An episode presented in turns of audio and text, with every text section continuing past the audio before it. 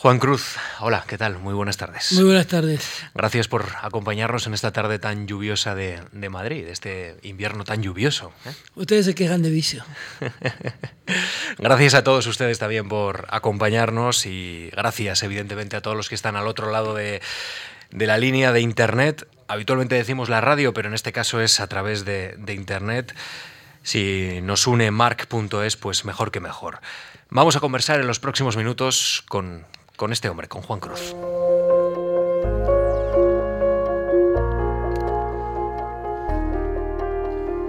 Radio March. Memorias de la Fundación.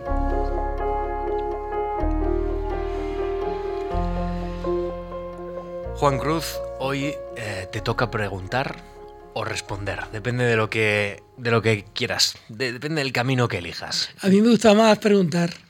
Y, yo tengo una relación muy intensa con las preguntas, ¿no? Porque, como decía mi madre, yo me he pasado toda la vida preguntando. De hecho, es eh, mi, vocación periodística se basa en, las preguntas.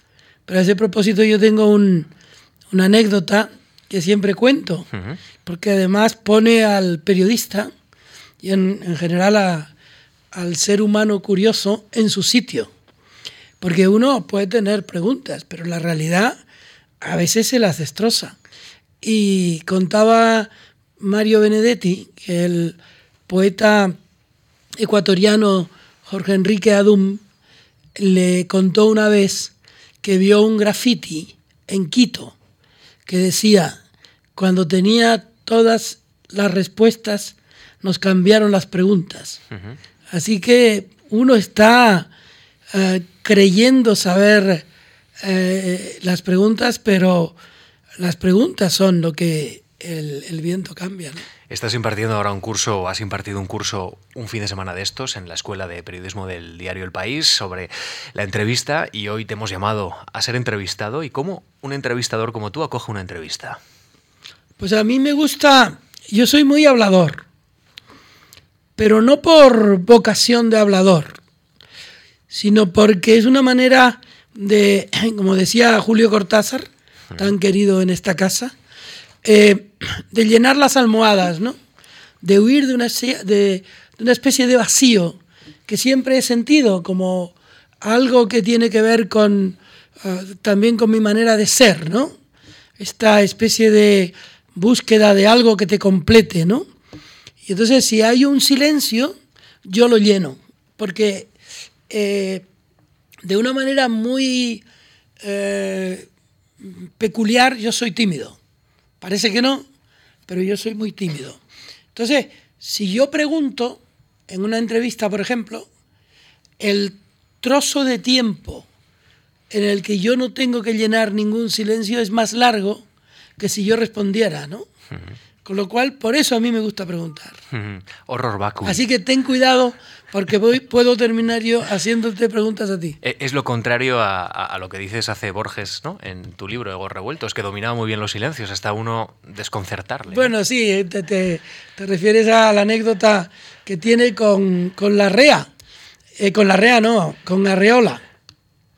Eh, Juan José Arreola en México. Luego he visto esa anécdota contada por ahí, me, alegra mucho que, esas anécdotas que son, por así decirlo, anécdotas blancas, a mí no me gusta la chismografía, ¿no? A mí no me gusta utilizar el papel para ajustar cuentas, tampoco me gusta eh, las conversaciones para hacerlo, eh, y en ese sentido a mí me gustan las anécdotas que enriquecen el conocimiento de las personas, no que lo empobrecen porque para empobrecer ya está ah, la mezquindad del vecindario, ¿no?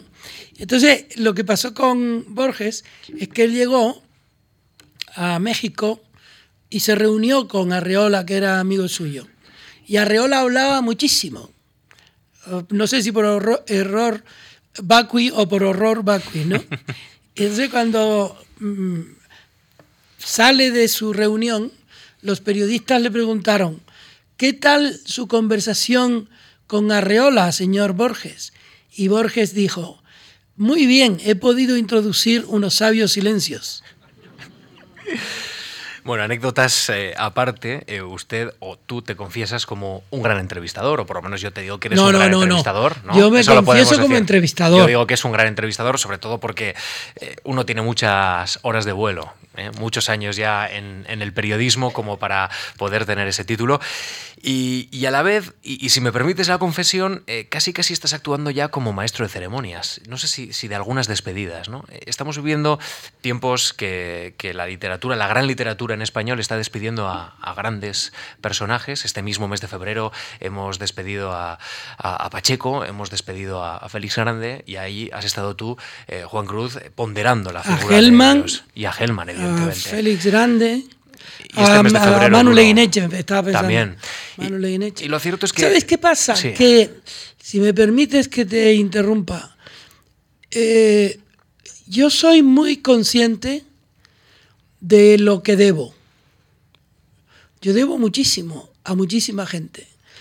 Y yo creo que uno debe ir pagándolo eh, permanentemente. Hay una entrevista que leí ayer que le hizo un periodista norteamericano a Rudyard Kipling a finales del, del siglo XIX, en la que Rudyard Kipling eh, actúa con una enorme violencia ante el entrevistador porque va a preguntarle por su vida privada.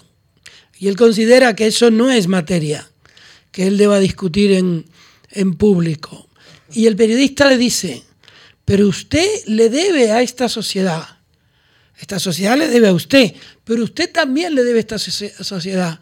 Y dice, bueno, pues ya lo iré pagando, pero no me haga pagarlo usted, ¿no? Eh, y yo creo que uno debe despedir con afecto y generosidad, ah, incluso hiperbólica, a aquellos que se van, porque uno es lo que ellos dejan. Ellos no dejan solo su obra, solo su huella, solo su nombre propio. Nosotros somos ellos. Este sábado leí en un periódico una eh, insinuación muy mezquina con respecto a las personas que escriben o escribimos despedidas, ¿no? Eh, porque se tiene la sensación de que uno ha de guardar silencio en la despedida, como que eso es lo elegante.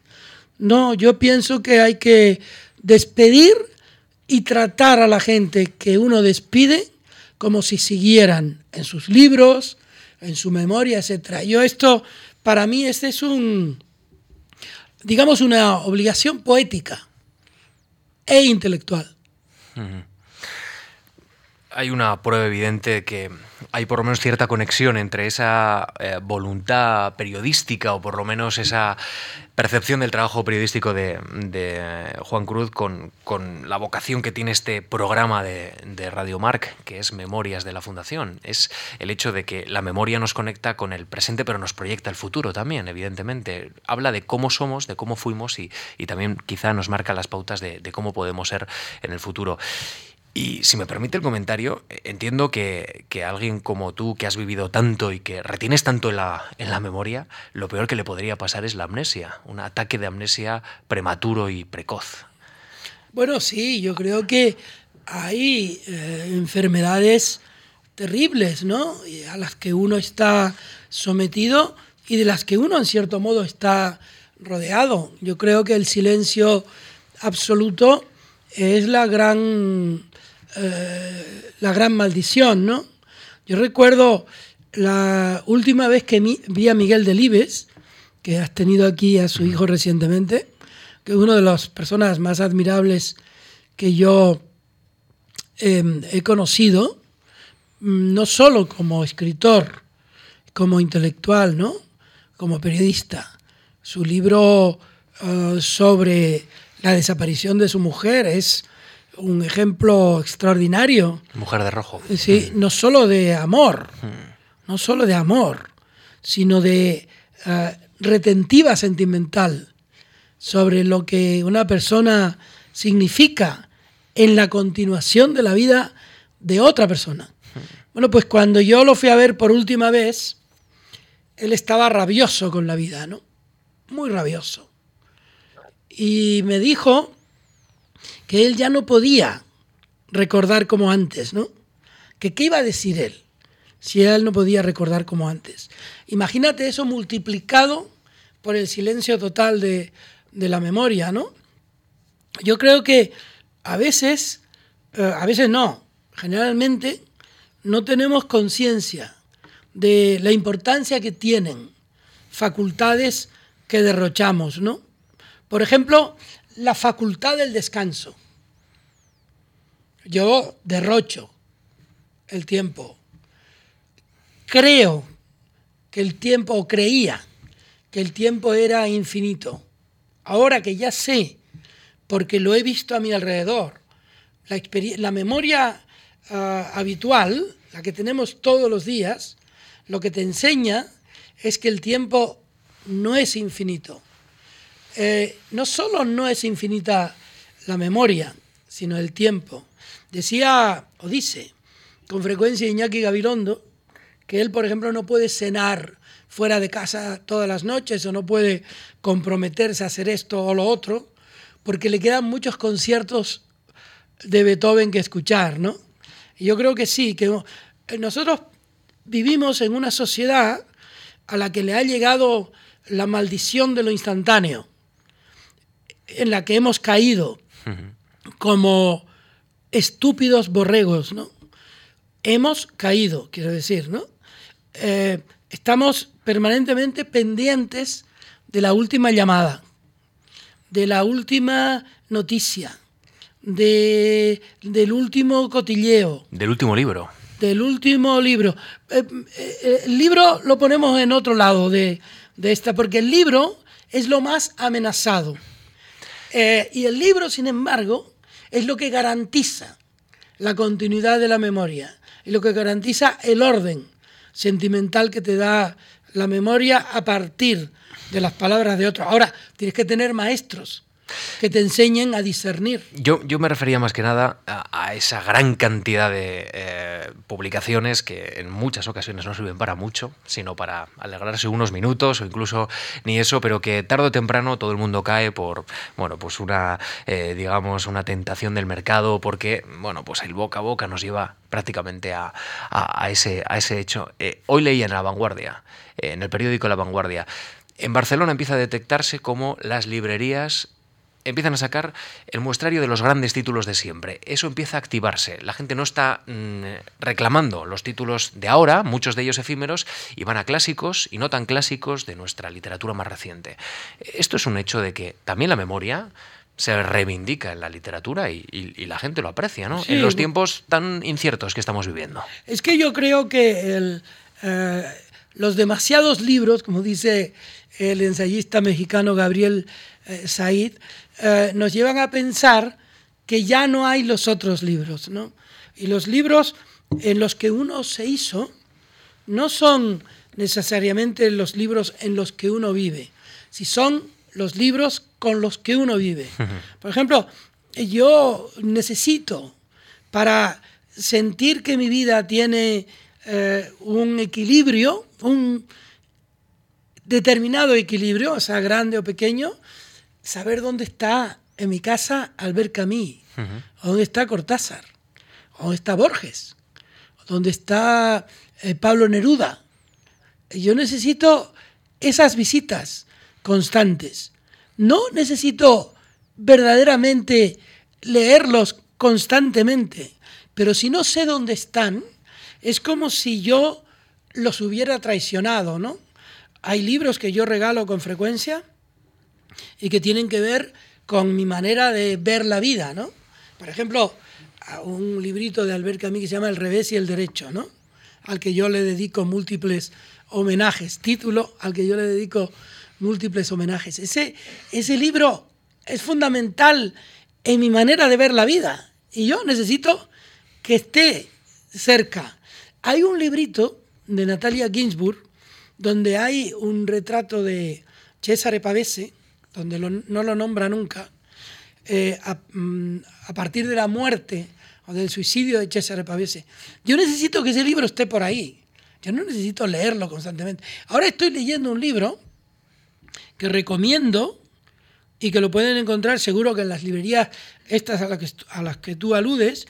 Yo tengo una librería a la que voy siempre, donde por fortuna tienen estos libros, que es la librería Alberti. Y este libro son las cartas que Carmen Martín Gaite, que habló de ello aquí, en un lugar abarrotado de, la Fundación Mar, aquí contiguo, eh, las cartas que, se, eh, que mantuvo con Juan Benet, publicadas por Galaxia Gutenberg. Ese eh, libro tiene hallazgos maravillosos y no fueron cartas escritas casualmente. Ellos se impusieron a escribir las cartas, como si estuvieran estrujando su propia memoria y su propia obligación de un estilo, ¿no? Y yo creo que eh, los libros son eh, el apoyo principal de la respiración cultural de las personas, ¿no? Tú te puede fallar la música, el teatro, te puede fallar eh, la pintura, pero el libro contiene todas las artes. Bueno, pues este es el hombre. Llevamos casi casi 14 minutos de conversación aquí ¿Cómo en sabes que son 14 minutos? Más o menos, porque lo tengo aquí apuntado. Ah. Estoy viendo la hora de forma amenazadora, porque veo que avanza, que es una barbaridad, como suelen decir. Eh, este es el hombre, eh, lo hemos escuchado habitualmente en la radio, lo hemos leído en sus libros, ha sido editor, eh, es periodista, ha sido escritor. Vamos a resumir con la ayuda de Lucía Franco en un par de minutos la trayectoria de Juan Cruz para ya avanzar en algunos aspectos concretos de, de su vida que queremos comentar esta tarde de lunes. Juan Cruz Ruiz es periodista, escritor y editor. Se licenció en periodismo en la Universidad de La Laguna en su Tenerife natal y ha desarrollado intensamente esta profesión en el diario El País desde sus inicios hasta la actualidad. Ha sido corresponsal en Londres, jefe de opinión y redactor jefe de cultura. En la actualidad pertenece al equipo directivo del periódico. Ha sido director de coordinación editorial del Grupo Prisa, de comunicación del Grupo Santillana, de la Oficina del Autor y de las editoriales Alfaguara y Taurus. Con su libro Egos Revueltos, una memoria personal de la vida literaria, obtuvo el premio Comillas de Historia, Biografía y Memorias en 2009. En 1974 recibió una beca de creación literaria de la Fundación Juan Marc para escribir su tercera novela que finalmente se tituló Retrato de Humo. Entre sus trabajos de ficción destacan en 1972 La Crónica de la Nada hecha pedazos, Premio Benito Pérez Armas, El sueño de Oslo, Premio Azorín de novela 1987, El territorio de la memoria, Retrato de un hombre desnudo, Ojalá octubre y muchas veces me pediste que te contara esos años. En materia ensayística, citamos títulos como Contra el insulto y Contra la sinceridad. Es autor del blog Mira que te lo tengo dicho de la web de cultura del país y es colaborador habitual de la cadena SER. Ha sido galardonado, entre otros, con el Premio Canarias de Literatura en el año 2000, la Medalla de Oro de la Ciudad de Puerto de la Cruz en 2008 y es además Premio Nacional de Periodismo Cultural 2012. Y antes de seguir la conversación, eh, eh, a la hora de prepararla he estado valorando mucho qué música poner esta tarde. Y he valorado muchos ¿Ya autores. la música de Lucía? He puesto la música de Lucía, efectivamente. Pero además de la, de la música hecha palabra, ahora vamos a escuchar la poesía hecha música de un autor muy especial que no sé si gustará a a Juan Cruz, pero que creo que puede resumir bien el espíritu de esta sección y además, evidentemente, de estos tiempos un tanto confusos. Eh, no sé si te gusta Michael Stipe, no sé si te gusta Rem, pero aquí va una prueba de, su último trabajo que nos va a ayudar también a introducirnos en los capítulos de la memoria tan interesantes. ¿Se puede bailar? Bueno, aquí hay unas cuantas personas que quizá pueden ofrecer esos minutos de, de baile con Juan Cruz.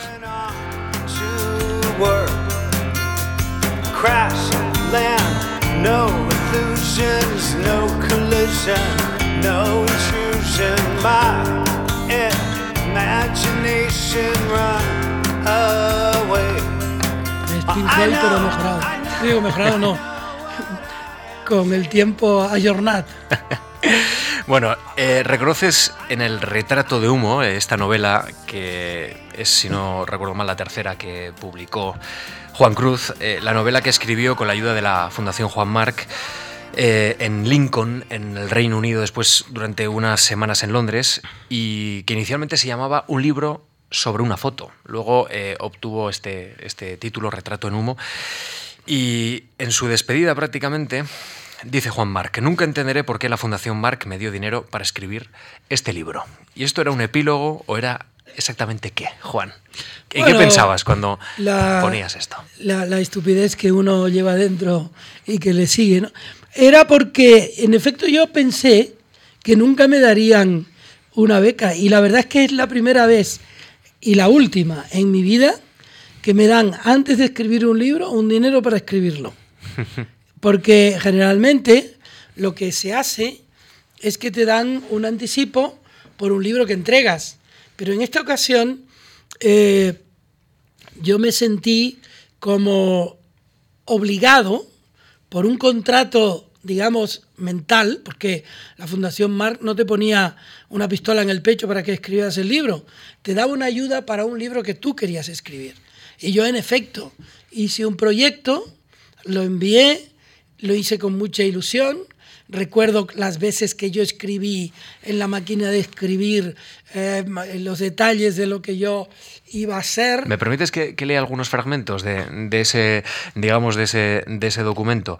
Eh, planteabas que querías explicar, y leo literalmente, un exilio una huida verdadera al mundo interior como punto de referencia a otra isla, Inglaterra, que precisamente estuvo imaginada en la novela anterior, Naranja. Argumentabas que era una larga reflexión sobre el éxodo voluntario, justificabas los cambios de voz en el narrador y reconocías que el problema del lenguaje para ti es principalísimo. Es un ejercicio muy interesante ver eh, cómo objetivabas la obra sin ser escrita y cómo la ibas adaptando y justificando los cambios que el argumento te iba llevando en tu experiencia en Lincoln y cómo ibas eh, comentando aquí al tribunal, bueno, pues he introducido un cambio y, por qué lo habías introducido. Mm. Esa manera de entender la obra casi como una obra arquitectónica, eh, muy poco subjetiva y más objetiva, es sorprendente. Bueno, yo, la, verdad es que lo que yo abordaba, eso sí lo sabía yo, era un viaje a la soledad, ¿no? A, la soledad en compañía, porque iba con mi mujer y con mi hija, íbamos a un pueblo del que no sabíamos nada. Eh, la primera noche que mi mujer se quedó allí sin nosotros, eh, era, eh, ella había alquilado un, un televisor y vio una película eh, de Terence Stamp y Samantha Egar, em, y, vivió sola eh, esa noche y otras noches. Eh, a Inglaterra, a partir de septiembre, los días duran, sobre todo en esa zona de, Inglaterra, duran hasta la, los días duran hasta las dos y media de la tarde o las tres. Em, el frío, la oscuridad, el silencio eh, ese desdén británico por, por el vecino eh, es una constante. Yo eh, no sabía que ese era nuestro destino, pero lo podía presumir. Lo que sí sabía era que yo quería escribir un libro de, de la soledad, a partir de esa soledad. Entonces lo que yo hice fue enseguida que, que llegué con mi máquina de escribir amarilla, una Facit muy bonita que, que aún tengo, fue comprar muchos folios. Una de las cosas más extraordinarias que hay en Inglaterra son las papelerías. El respeto por el papel, ¿no? Las grandes papelerías inglesas. Y me compré una eh, caja de madera en la que yo iba poniendo, en la caja de madera, iba poniendo las páginas que ya estaban escritas. En un momento determinado me enteré de que hubo un periódico eh, mm, organizado allí por los exiliados españoles, entre los cuales estaba un irlandés que había huido de Cromwell, se había refugiado en Tenerife y después se había refugiado en Inglaterra de la, ah, digamos, de la monarquía absolutista española, con lo cual él completó un exilio realmente eh, espectacular, exiliado de su propio país y luego exiliado en el país que le había perseguido. y, a partir de ahí yo conté muchas historias eh, comunes, pero en el fondo lo que estaba contando era mi propia imagen de la soledad en un lugar eh, en el que cada mañana no sabíamos por qué estábamos allí, en realidad, hasta que vino la primavera. Hmm. Hay un rasgo de, la personalidad de aquellos años, del inicio de, Juan Cruz, que, quizá nos pueda ser útil para, conocer mejor a la persona que hoy tenemos delante del micrófono. Eh, no sé si, la palabra eh, es la adecuada, pero, pero puede ser esta melancolía. he llegado a leer o he leído que llegaron a decir de usted cómo es posible que tanta tristeza quepa bajo ese flequillo. Y yo sé que eran años complicados y eran años un tanto confusos quizá en el que uno está iniciándose en esta tarea de escribir, pero, pero esa mirada, eh, ¿era una mirada triste sobre el mundo? Bueno, lo que pasa es que eh, uno no tiene solo la mirada del presente, ni siquiera solo su propia mirada, ¿no? En uno se concentran muchas miradas, las miradas de alrededor. Yo nací en 1948. En España somos muy propensos a olvidar las décadas, porque todo viene deprisa, aunque todo se va deprisa también. Pero lo cierto es que yo nací en un barrio muy pobre, de un lugar que entonces era eh, pobre, en el que además se producía alrededor una injusticia básica es decir, donde, donde lo que es fundamental, que es el respeto por las personas, tampoco estaba garantizado. Ese mundo oh, generaba no solo incertidumbres intelectuales o civiles, sino también eh, las consecuencias de la pobreza. La pobreza no eh, es una cuestión solo de, de hambre o de necesidad, la pobreza también lleva aparejado en según qué épocas, y en nuestra época eh, eh, lo llevaba aparejado, la, eh, la, indignidad que se cierne sobre las personas humildes. Y yo todo eso lo vi de chico. Yo veía ese mundo. Y yo veía ese mundo alrededor afectando a la alegría de las personas, a la alegría de vivir de las personas. Yo conocí muy pronto la palabra amargura, no porque yo mismo la dijera, sino porque la escuchaba decir. Yo recuerdo a ese respecto que yo preguntaba de dónde venía esa palabra. Y por quitarle un poco de melancolía al asunto, te puedo contar una explicación que una vez me dio mi madre, que era muy ingeniosa y que inventaba muchísimas mentiras para tenerme eh, digamos, eh, ocupado mentalmente y, no, y para que no hiciera tantas preguntas. Eh, ella decía que la amargura venía de cuando la Virgen María huía de Herodes con el niño. Y yo le preguntaba por qué, y por qué, y por qué. Entonces, una vez cuando ya me lo contó entero, lo que a ella se le ocurrió, tengo que aclarar que en Canarias a los altramuses se les llama chochos. Con lo cual, para no contar luego ya la historia y que la gente no sepa lo que es la, ah, digamos, la almendra o el altramuz de, la anécdota. Decía ella que la Virgen eh, agarró al niño y de noche se fue cruzando una huerta llena de altramuses y que los altramuses eran amargos porque como hacían tanto ruido, la Virgen, una vez cruzado ese campo tan ruidoso, miró hacia atrás y le dijo a los altramuses, amargos se vean como yo me he visto. Así explicaba ella el origen de la palabra amargura, ¿no? Pues la amargura sí que era un, eh, un hecho cierto, ¿no?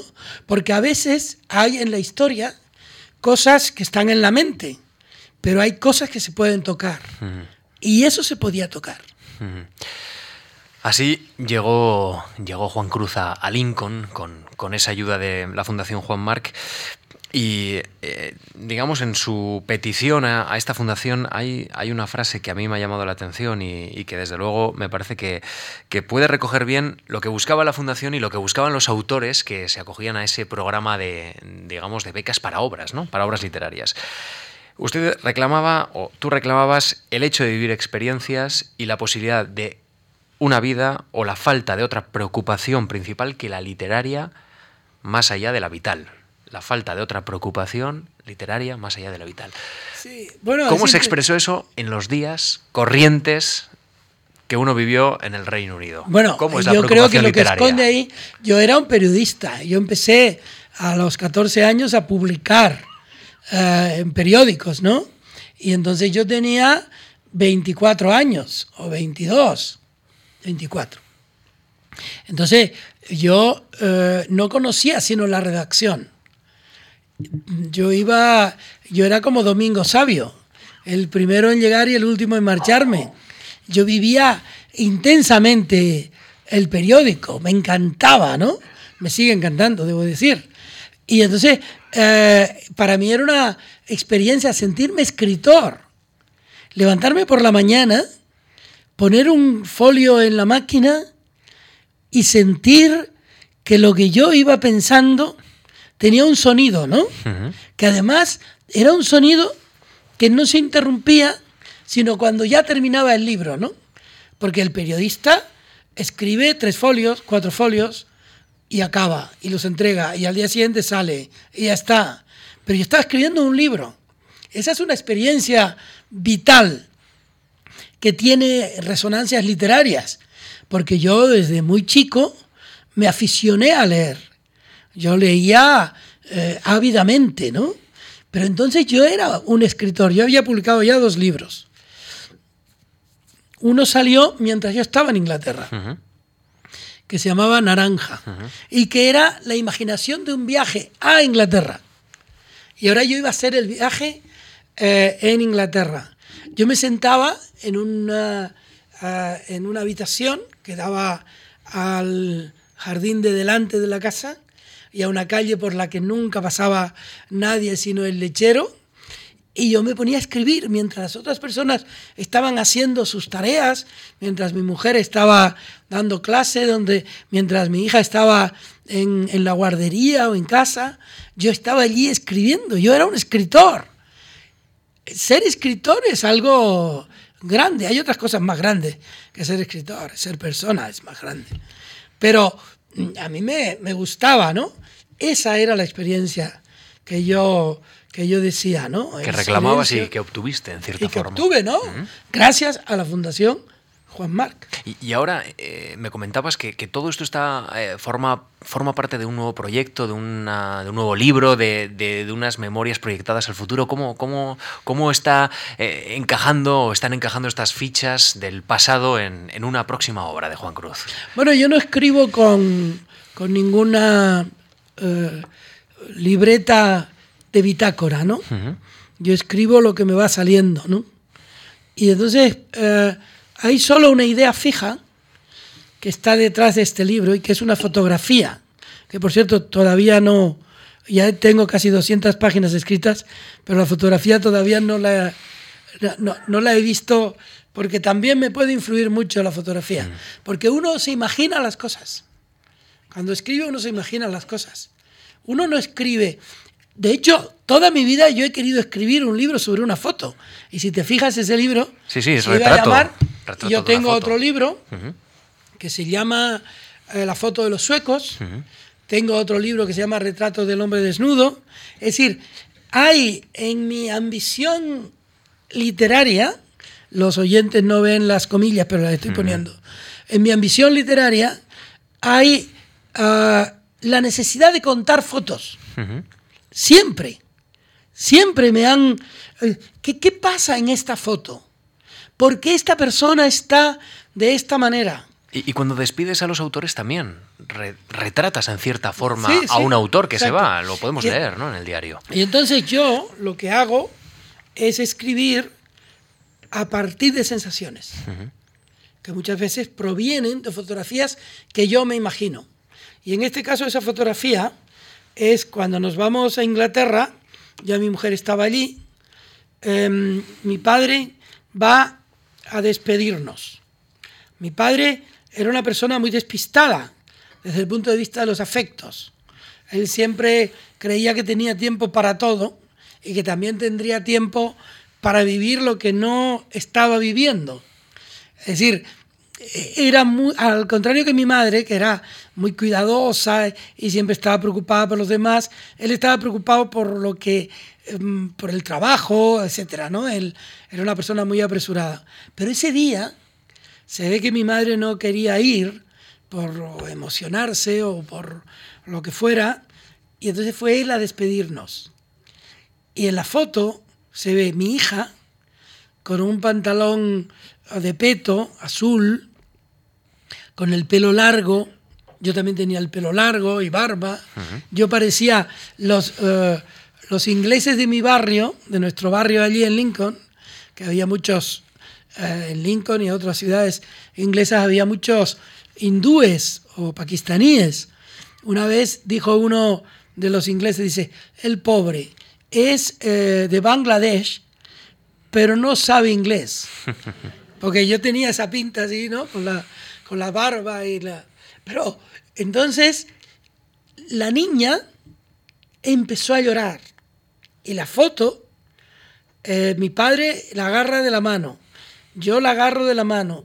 Y yo imagino lo que está sufriendo mi padre ahí.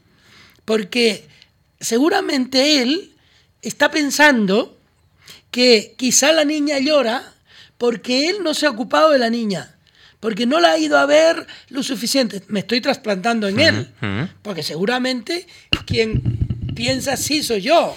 Y él en aquel momento toma el llanto de la niña como el llanto normal de una niña. Pero yo toda mi vida he tenido ese, ese llanto de la niña en el momento en que mi padre la va a despedir, como un ritornelo de, aquel, de, aquella historia, ¿no? De modo que yo escribo en función de esas imágenes. Y de hecho, cuando yo escribí ese libro, era como si yo estuviera adivinando un episodio de niebla, de humo, ¿no? En un lugar donde nosotros no conocíamos nada.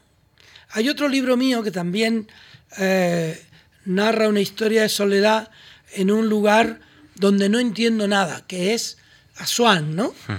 Pero bueno, eso es otra historia.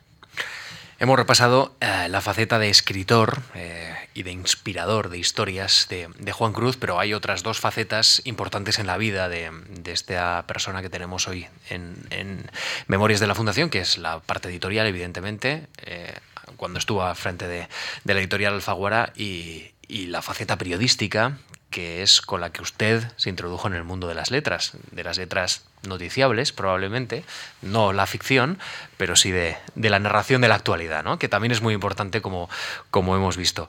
Vamos a escuchar otra canción, otro fragmento, otro destello de Michael Stipe y seguimos conversando ya sobre estas dos facetas también importantes de la vida de Juan Cruz.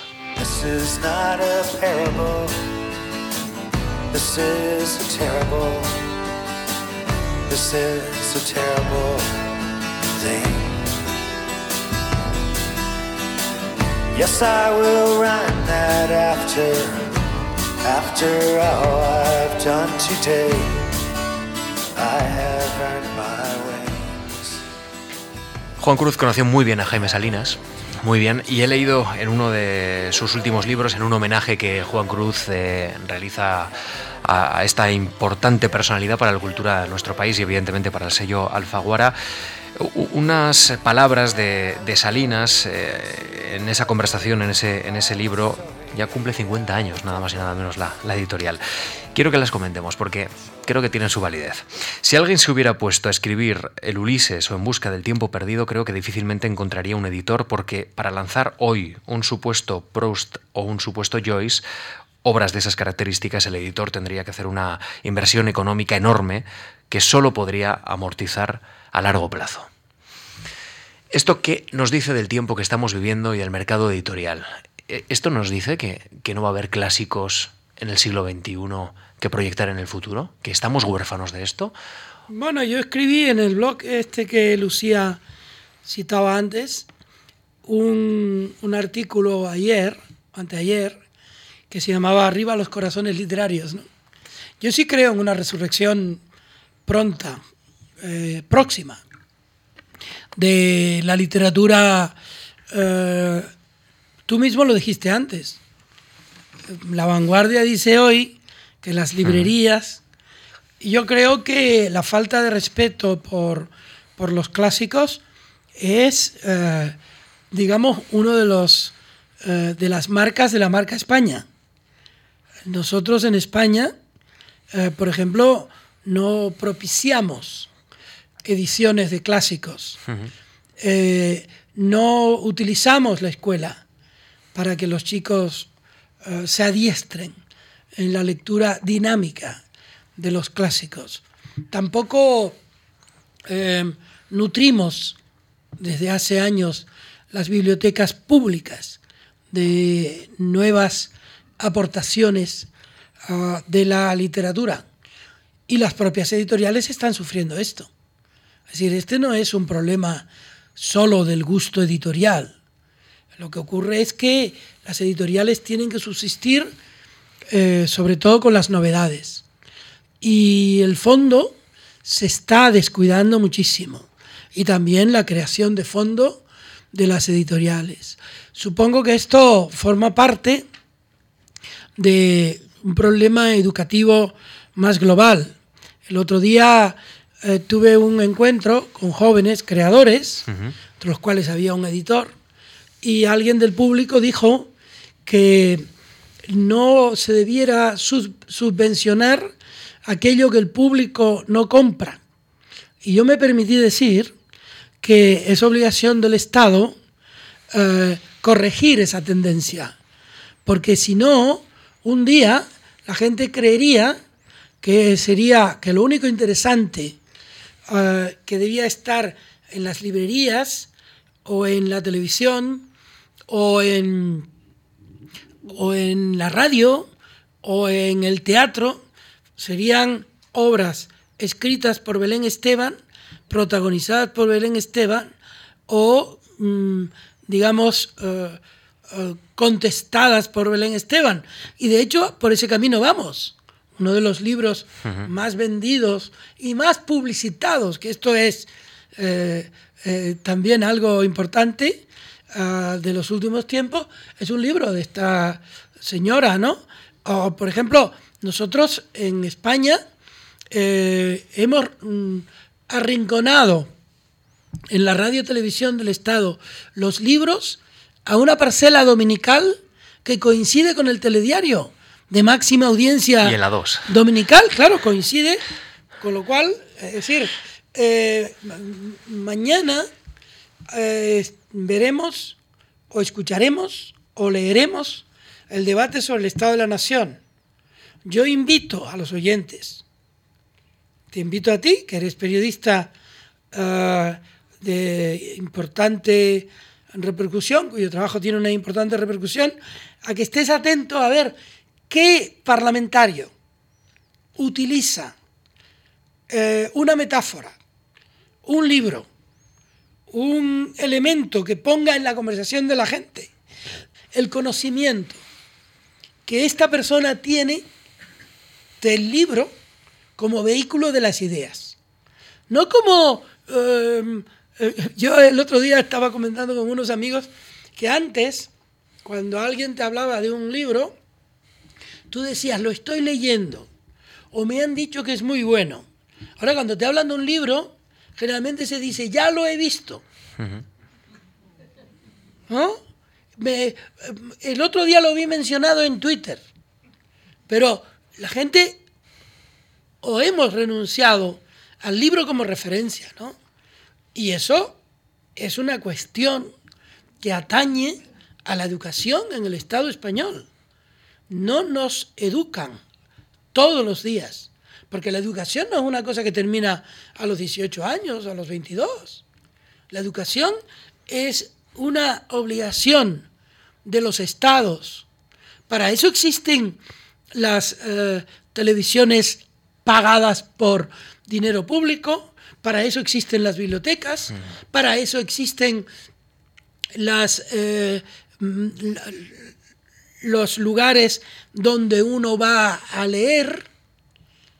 Para eso existe el, eh, la actividad cultural de las entidades que existían y que ahora están en punto muerto.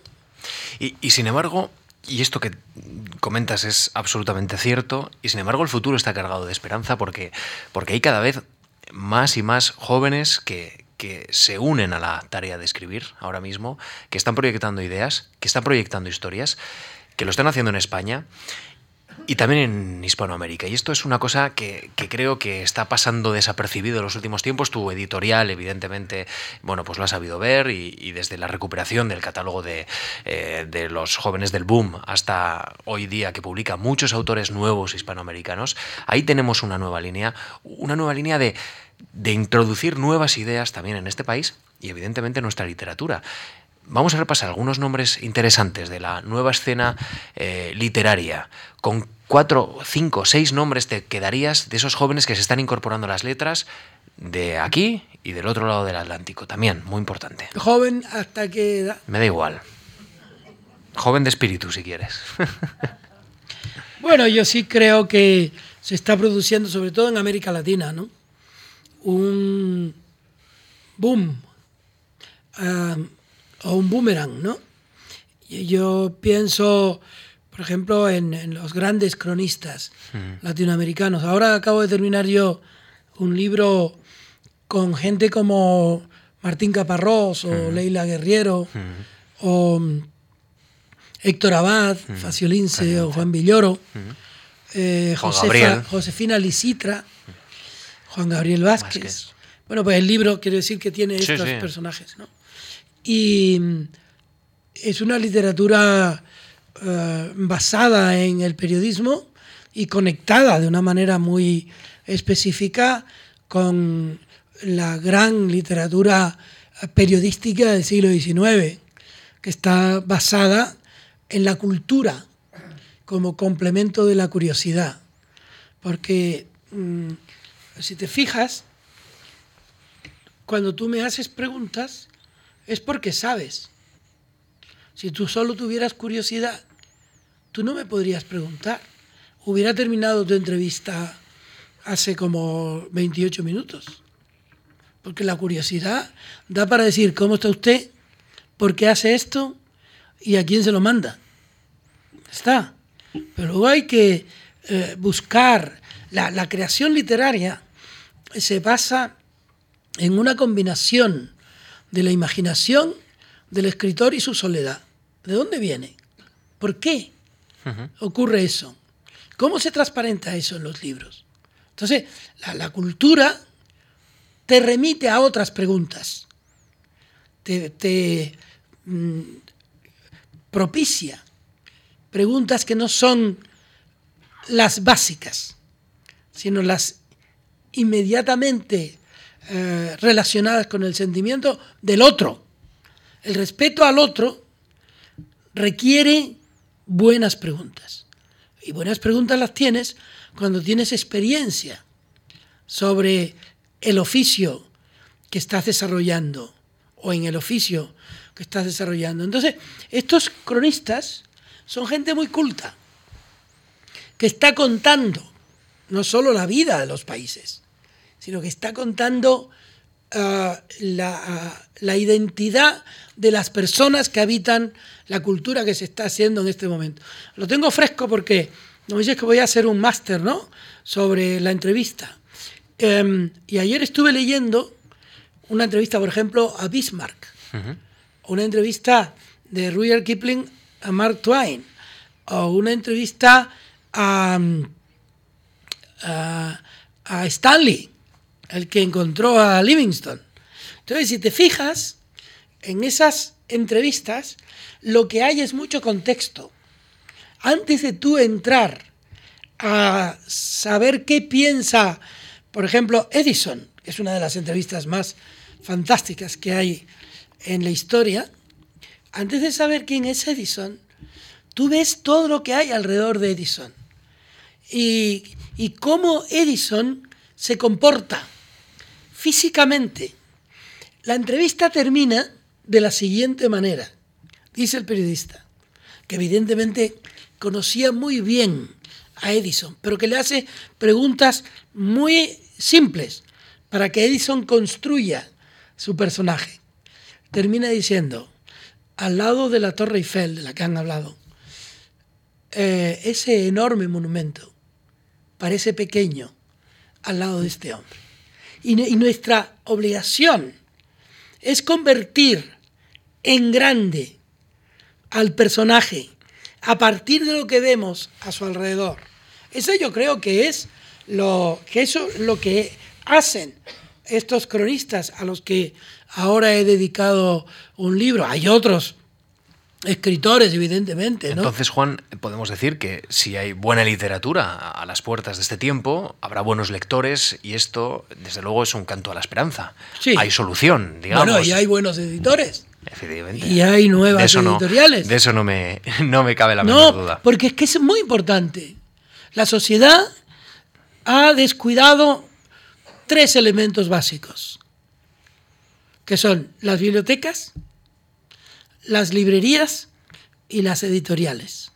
Si la sociedad no se preocupa de que esos tres elementos uh, sean poderosos, sean capaces de acoger los libros y de difundirlos, de que vale que estemos, de que haya tanta gente escribiendo, de que vale esa energía. ¿no? A eso me refiero.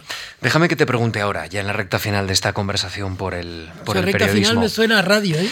Sí, desgraciadamente. El tiempo no da para más, aunque lo vamos a. También me suena a radio. Proyectar un poco. No hay un boletín, no hay nada al otro lado. Nos iremos cada uno a nuestra casa. Así que podemos proyectar un poco más el tiempo, extenderlo. Eh, leo eh, uno de los títulos eh, con el que, digamos, tú resumes el sentir, el amor por esta profesión, la profesión periodística. ¿Vale la pena vivir para, para este oficio? Y, yo te pregunto, ¿vale la pena vivir para este oficio en las condiciones actuales, en las condiciones en las que se está desarrollando? Porque tú viste el renacer de un periodismo en este país, al calor de la llegada de la democracia, pero es muy diferente al periodismo actual, al que están viviendo la mayor parte de los jóvenes que se están incorporando a esta profesión. Y también muchos de los veteranos que están siendo expulsados también de esta profesión. Te voy a contar una anécdota.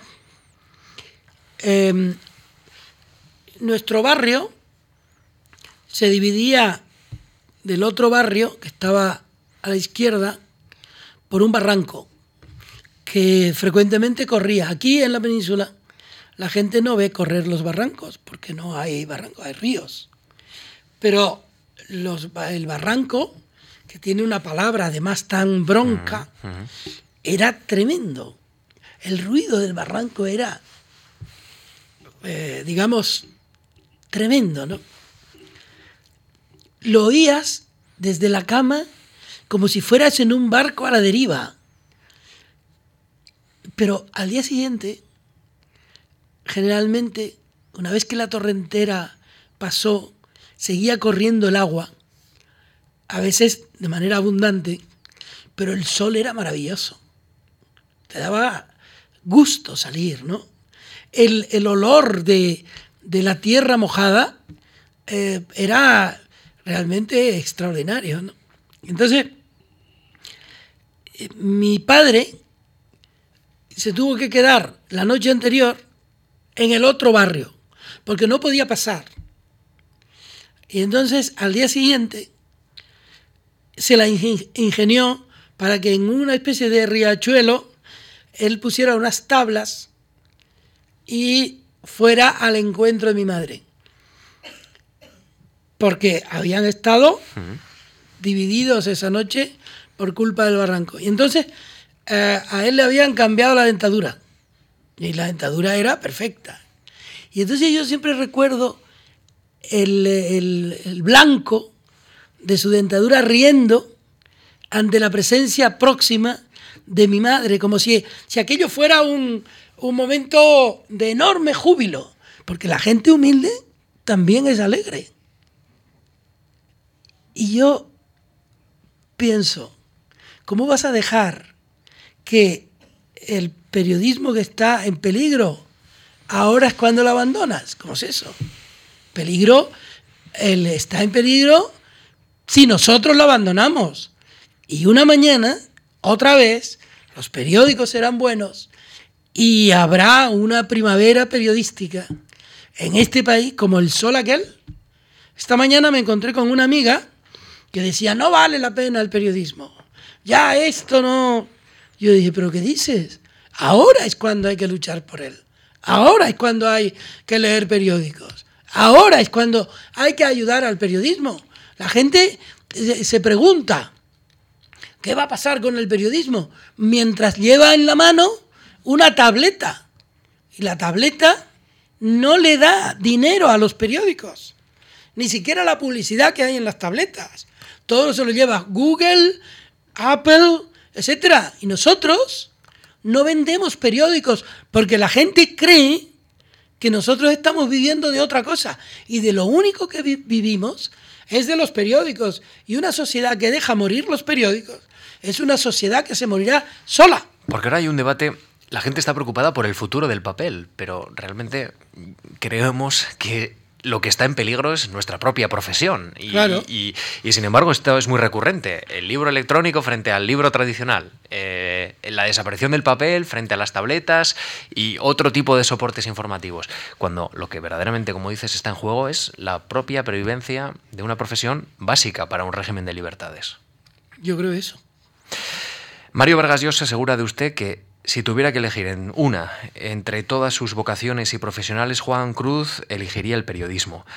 Y dice de, Juan Cruz, él es un hombre de entusiasmos y yo, que lo conozco hace tiempo, lo he visto entusiasmarse muchas veces, pero nunca con el frenesí delirante que puede embargarle una entrevista, una crónica, una primicia que logró para el diario La Revista y que le salió redonda. Al final un periodista se reconoce en, las obras pequeñas, en la noticia, en una entrevista, digamos, cuando, cuando se enfrenta a la noticia y, cuando cuanto más sube y más gestiona información, en peores lugares se está metiendo, ¿no? casi, casi. Mira, hoy me mandaron de la cadena SER los títulos de todas las entrevistas que yo he hecho a lo largo de, del tiempo ahí, sobre todo los veranos, ¿no? Y cuando lo empecé a mirar, yo dije, uy, qué apuro, qué abismo. Todo esto lo he hecho yo, pero cada vez que lo he hecho, lo he hecho, se ha emitido y después hay que hacer otra cosa. Eh, cuando mi hermano empezó a ir a la escuela, mi madre le dijo, eh, él llegó a casa y dijo, madre, ya fui a la escuela. Y ella le dijo, pues mañana otra vez. ¿Se mañana otra vez? Y el periodismo es eso, mañana otra vez. O sea, yo he hecho hoy una página sobre Semprún y un libro, me lo tomé muy a pecho. Me leí el libro. El propio comillas, ¿no? Eh, Exactamente, el mismo que, que recibe eh, usted. leí el libro, lo anoté, me senté delante de la persona, lo escribí. Salió hoy, mañana otra vez. Es decir, el, el periodismo es como una carrera de relevos en el que tú eres el que va por delante también. Y, la antorcha no existe nunca. Em, es muy común que los periodistas se mueran con el mismo día en que apareció su última nota. De hecho, acaba de ocurrir. No me acuerdo qué periodista, periodista catalán, murió el día que apareció su última nota. Y así es la vida. Vamos terminando ya, ahora sí, Juan, tenemos que ir terminando esta conversación. ¿Me vas a permitir que escuchemos eh, a un paisano tuyo? Vamos a escuchar un fragmento pequeño, ya de despedida, de epílogo de esta conversación, una conversación que hemos mantenido gratamente con Juan Cruz. Vamos a escuchar a Pedro Guerra.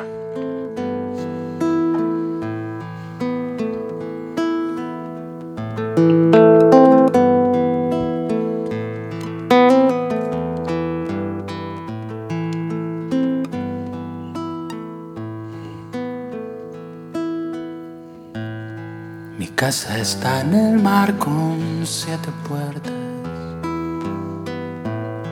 Yo ya no vivo allí, pero me esperan.